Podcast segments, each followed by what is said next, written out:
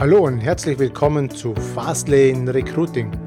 Mein Name ist Martin Hagen und in diesem Podcast geht es um die Suche, Auswahl und Bindung von Mitarbeitern. Ich wünsche dir viel Spaß mit dieser Episode.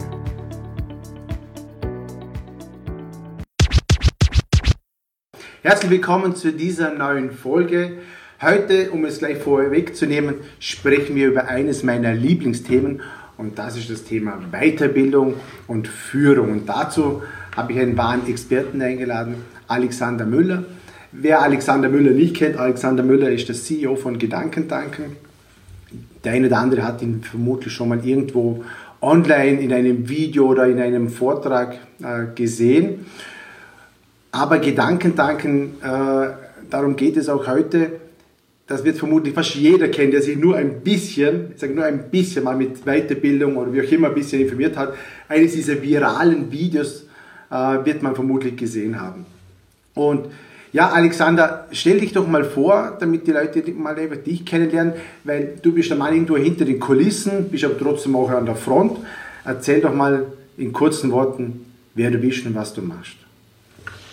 Ja, wie du sagst, ich bin äh, Geschäftsführer, CEO, Inhaber von Gedankentanken. Ähm, die, die uns noch nicht so gut kennen, wir sind eine Weiterbildungsplattform. Wir haben uns zur Aufgabe gehabt, gemacht, Menschen weiterzuentwickeln oder denen die Infos, Impulse zu geben, die sie brauchen, um sich weiterzuentwickeln. Mhm. Ob es jetzt Privatpersonen sind, die mehr Glück und ihrem mehr Glück und Erfolg in ihrem, ihrem Leben haben möchten, ob Selbstständige sind, die Lust haben, ihre Passion, ihre Leidenschaft zu einer Selbstständigkeit zu machen, oder auch Unternehmen, die erfolgreich sein möchten. Mhm.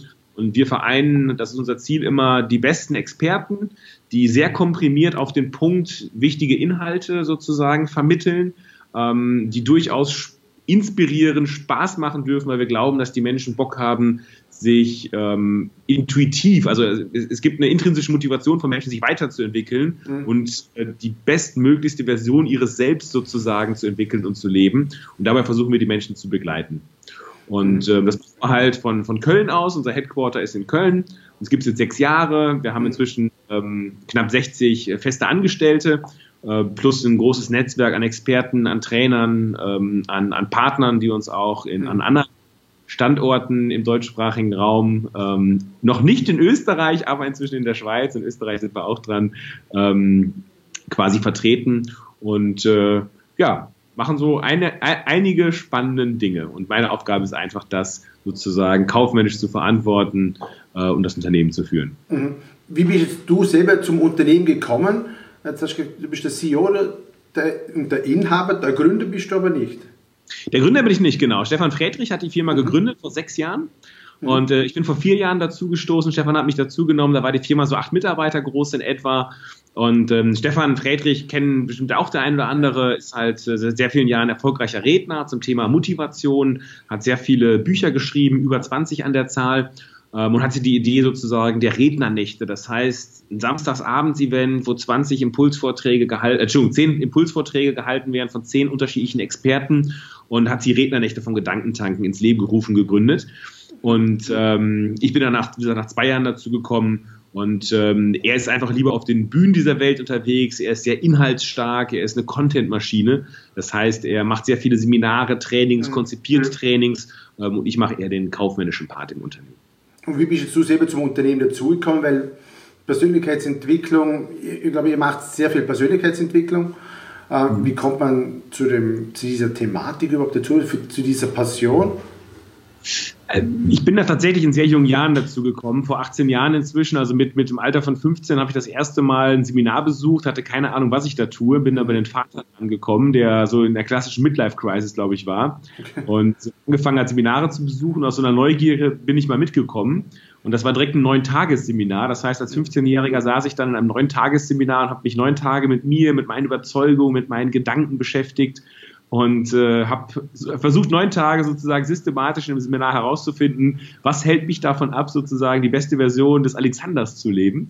Und äh, das war für mich eine Erfahrung, die natürlich neu war, die äh, sehr, sehr, sehr inspirierend war, sehr ja, also da habe ich etwas Neues kennengelernt, was ich so nie gemacht habe. Ich hätte nach neun Tagen gar nicht sagen können, was ich da gemacht habe, aber ich konnte sagen, dass es mir gut tat. Und da ist einfach, da bin ich einfach dran geblieben. Da ist die Leidenschaft für die Persönlichkeitsentwicklung entstanden und habe das jetzt die letzten 18 Jahre ähm, ja, immer weiter verfolgen können war vorher Geschäftsführer von einem, ähm, ja, ich würde sagen, mit der erfolgreichsten, einem, mit einem der erfolgreichsten Life-Coaches im deutschsprachigen Raum in den letzten 10, 15 Jahren von Robert Betz. Da war ich mhm. Geschäftsführer, auch schon in recht jungen Jahren. Ich habe mit 26 bin ich da Geschäftsführer geworden, habe da ein Team aufgebaut von 40 Leuten. Also das heißt, das Thema A, Unternehmertum, das mache ich auch schon seitdem ich 20 bin, dass ich voll selbstständig bin, immer wieder Unternehmen gründe. Das Thema Unternehmertum war immer so ein großer Strang und das Thema Persönlichkeitsentwicklung. Und seit meiner Station bei Robert Betz ähm, kann ich das quasi vereinen und das macht besonders viel Spaß, wenn man seine beiden Leidenschaften äh, miteinander verbinden kann. Jetzt stellt sich für mich die Frage, man Robert Betz ist mir ein Begriff, den habe ich vor vielen Jahren auch sehr intensiv verfolgt. Jetzt weiß ich auch, wie ich da hingekommen bin. Ähm, wie schafft man es eigentlich, in, in das Radar von so Leuten wie einem Friedrich, einem Betz zu kommen, dass der dann sagt, ja, den Alexander Müller, den stelle ich jetzt als Geschäftsführer ein. Also da wird vermutlich nicht ein, äh, eine Stellenanzeige in der Süddeutschen gestanden sein. Das wird vermutlich anders gelaufen sein. Jetzt wie ja, also bei Robert Betz, wie ist das gelaufen? Ich bin äh, Kunde gewesen, Teilnehmer. Ich habe mich auch wahrscheinlich ähnlich wie mhm. du mit den Inhalten auseinandergesetzt. Ähm, man ist also, wenn man in diesem Bereich unterwegs ist, hat man immer so Lebensphasen, wo man dann mal eher dem äh, folgt, da mal ein Seminar mhm. macht, auch mal ein Vertiefungsseminar macht. Mhm. Und das war eine Phase, wo ich äh, Robert Betz Seminare besucht habe. Ich habe eine Therapeutenausbildung, eine sehr intensive gemacht über über 40 Tagen. Und da haben wir uns einfach persönlich kennengelernt. Und äh, es war damals so die Phase, als äh, Social Media, wann war das so um die so, so, so 2010, 2011, Social Media richtig durch die Decke ging, Facebook, YouTube und Co. Und habe angefangen, Social Media Projekte umzusetzen. Mhm. Und, ähm, ja, aus dem Social Media Projekt ist ein Softwareprojekt geworden, aus dem Softwareprojekt ist eine Firmenumstrukturierung geworden, ja. aus einer Firmenumstrukturierung ist eine Geschäftsführerposition äh, geworden. Ähm, das äh, ja, hat sich dann sehr, sehr schnell entwickelt, ähm, dass ich da einfach immer mehr Verantwortung übernommen habe. Mhm. Aber es hat angefangen mit, äh, äh, ich hätte eine Idee, wie du Facebook optimieren könntest oder wie du überhaupt präsent sein könntest. Und das war sehr, sehr erfolgreich damals. Mhm. Äh, haben in kürzester Zeit einen sehr großen Social Media Erfolg gehabt und das hat sich dann weiterentwickelt. Ja, wenn man einmal, ähm, also Robert Betz, das war damals eine unglaublich spannende Phase. Wir haben ein Team von 40 Mitarbeitern aufgebaut, hatten damals eine unglaubliche Reichweite ähm, haben damals auch, ähm, ja, auch wirtschaftlich einfach einen sehr großen Erfolg gehabt, ein sehr großes Wachstum. Ähm, das war so eine Größenordnung, die im deutschsprachigen Raum im Bereich Coaching, Training, ähm, ja, ich weiß nicht, ob da gab es damals nicht viele, sage ich mal, die so groß waren. Mhm. Und das ist natürlich, ähm, wenn Stefan Friedrich eine große Vision hat mit Gedankentanken, ähm, man kennt und man spürt, okay, der hat vielleicht das schon mal durchgemacht, was Gedankentanken in Zukunft durchmachen muss, also das Thema Strukturen schaffen, Wachstum, eine Strategie entwickeln und das in der Szene schon mal gemacht hat, ähm, ist das natürlich, sage ich mal, ein guter Match einfach. Ne? Und wir haben direkt ähm, eine gemeinsame Vision finden können. Ich glaube, wir haben beide das Potenzial von Gedankentanken, also er sowieso erkannt als Gründer, ich aber auch als, als Außenstehender, habe ich, sehr schnell begriffen, wie viel Potenzial da drin steckt und äh, konnte, glaube ich, Stefan das Gefühl geben, ähm, dass ich eine Idee habe, wie wir dieses Potenzial ähm, heben können und daraus ein erfolgreiches Unternehmen machen können. Mhm. Und ähm, so, so kommt man an die Jobs. Okay, jetzt, jetzt interessiert mich, wo du gestartet bist bei Gedankentanken, macht sie, glaube ich, acht Leute. Jetzt mittlerweile 60. Mhm. Auf der Homepage habe ich irgendwas von über 30 Stellenanzeigen gesehen. Jetzt interessiert mich, was sind die Herausforderungen für so ein Unternehmen wie Gedankentanken, das so schnell wächst? Wo sind da die großen Herausforderungen? Weil ich denke, ein Team, das so schnell wächst, das muss man ja irgendwie auch zusammenhalten. Das sind ja auch irgendwo Konflikte, Brennherde, die sich entwickeln. Wo liegen da die großen Herausforderungen? Ähm, also es ist was, wie macht ihr das? Am liebsten würde ich da jetzt einen zweistündigen äh, Vortrag zu halten, das, das, das, das würde das Format jetzt aber sprengen. Ja. Ähm, ich ich, ich versuche es auf den Punkt zu bringen. Ähm, ich glaube, dass man ein sehr ganzheitliches Managementkonzept braucht, ähm, um erfolgreich etwas langfristig erfolgreich zu machen, zu skalieren und wirklich zu einem nachhaltigen Wachstum zu verhelfen. Und äh, ich kann dazu beispielsweise ein Buch empfehlen. Ähm, das äh, unter, und empfehle ich jedem Unternehmer oder einer Führungskraft, die, sage ich mal, maßgeblichen Einfluss auf ein Unternehmen hat. Ähm, Das nennt sich Scaling Up von Vern Harnisch. Ist ein ganz tolles Managementbuch, was eine sehr genau diese ganzheitliche Managementphilosophie vereint.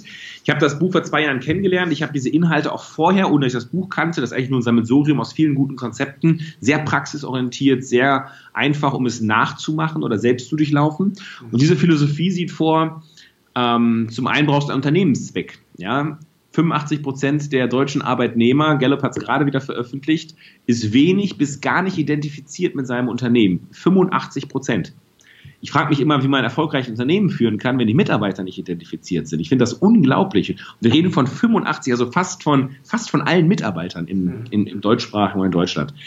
Und ich glaube, das heißt, man muss schaffen, dass man identifizierte Mitarbeiter hat, die Bock haben, morgens zur Arbeit zu gehen, sich mit dem, mit dem Unternehmen identifizieren und bereit sind, viel ihrer Lebensenergie sozusagen in dieses Projekt, in diese Firma zu geben. Mhm. Und ähm, ich glaube, dass wir immer mehr darauf achten dürfen, dass Unternehmen Orte der Selbstverwirklichung sind. Das ist jetzt vielleicht ein, ein, ein großer Satz, was heißt denn eigentlich Selbstverwirklichung im Unternehmenskontext? Ich glaube, wir müssen zur Arbeit gehen oder müssen einen Arbeitgeber haben, wo wir das Gefühl haben, uns selbst zu verwirklichen zu können, uns unser eigenes Potenzial entfalten zu können, ähm, Teil von etwas Größerem zu sein, ähm, wirklich richtig Bock darauf zu haben, was ich tue, dass es wirklich eine Erfüllung ist, was ich da, was ich da jeden Tag sozusagen bei meinem Arbeitnehmer, bei meinem Unternehmen erlebe.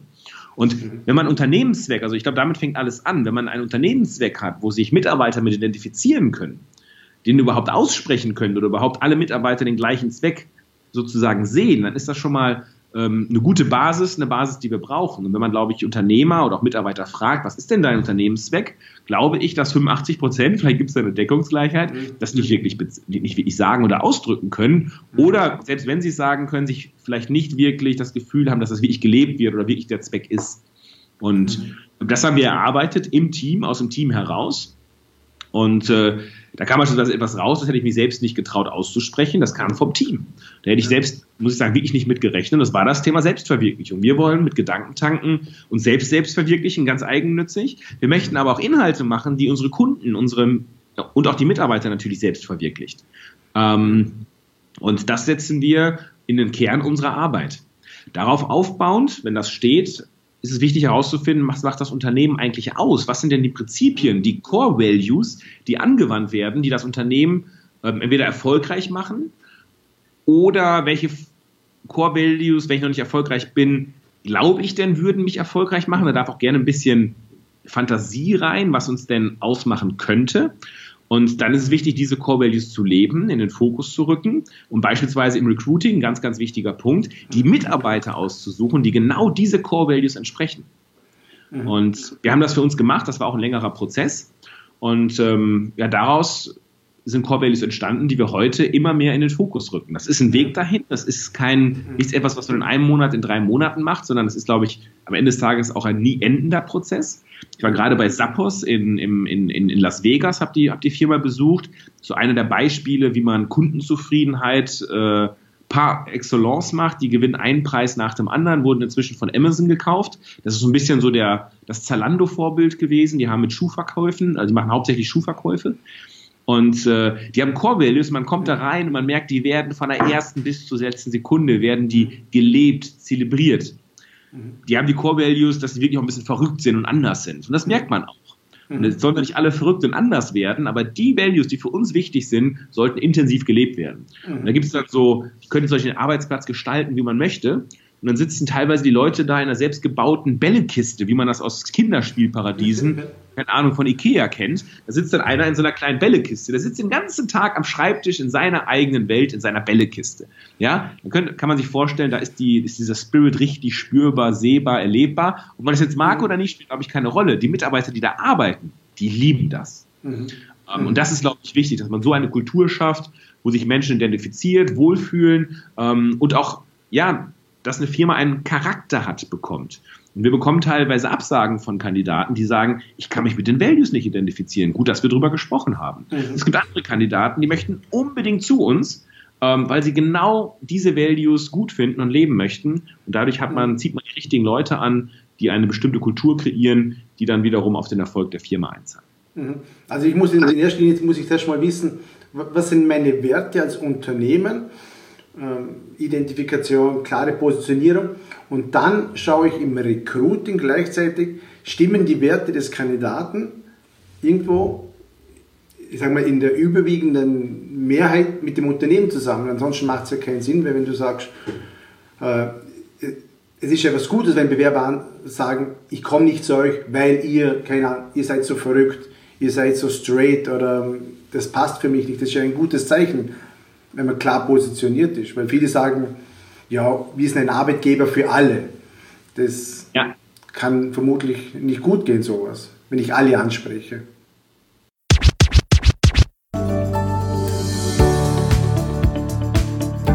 Ich bedanke mich recht herzlich fürs Zuhören und ich freue mich, wenn du auch beim nächsten Mal wieder mit dabei bist. Wenn dir dieser Podcast gefällt, dann schreib mir bitte ein Feedback bzw.